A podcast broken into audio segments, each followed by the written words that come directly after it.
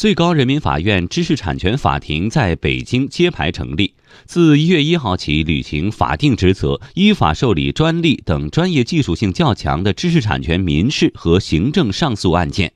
来听央广记者孙莹的报道。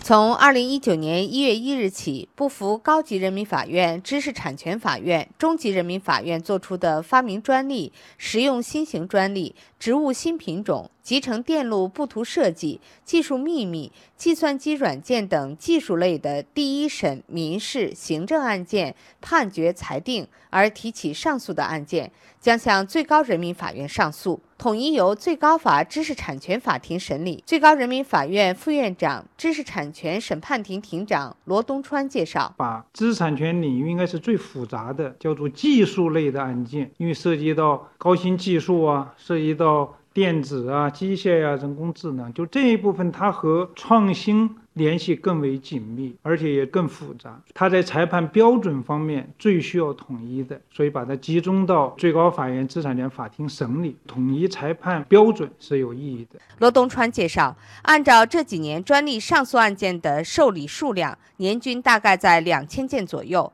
根据案件量。从北京、上海、广东、江苏、浙江等近十个省份从事过专利审判、知识产权审判的优秀法官中，选拔了第一批不到三十位法官。如何解决案多人少的问题？罗东川表示。我们运用大数据是吧？智慧法院的建设来减轻这些事务性的工作，包括远程的视证、AR 视证这些新的技术，我们将来在审判工作当中都有运用。还有一个，我们要进行审判方式的这个改革，繁简分流的程序。同样的专利案件集中到一个审判团队，工作机制上的调整，来确保这些案件能够及时有效的呃处理出去。最高人民法院院长周强强调，要充分发挥知识产权法庭的重要作用，统一知识产权裁判标准，严格保护知识产权，服务保障国家创新驱动发展战略实施。要完善知识产权司法保护措施，